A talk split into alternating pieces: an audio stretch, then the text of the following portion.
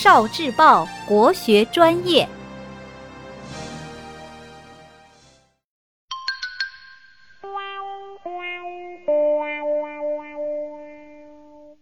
故事宝盒，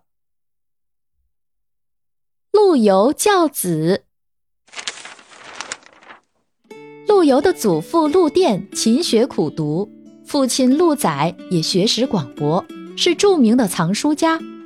在这样的家庭风气熏陶下，陆游也极其重视读书修身，常常教育子孙要多读经史，做人正直忠勇。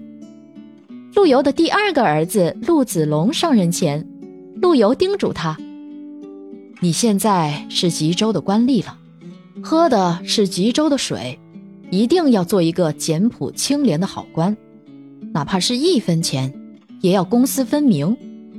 如果你自己清白廉洁，谁能说你的坏话呢？”陆游还幽默地指着自己的衣服对他说：“你看我。”穿着露出手肘的衣服，鞋子破了，露出了脚趾。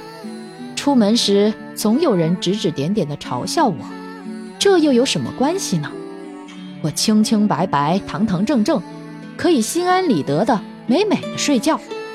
比起贪求财物的算计和担心，这才是最大的幸福啊！陆游要求子孙廉直忠孝，他的两个儿子都是有名的清官。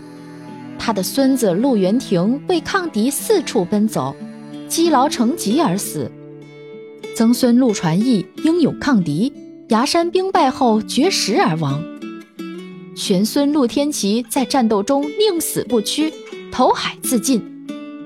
陆家满门忠烈，名留青史，这就是对陆游的最大告慰。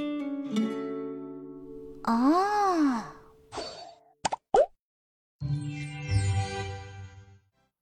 聆听国学经典，汲取文化精髓，关注今生一九四九，伴您决胜大语文。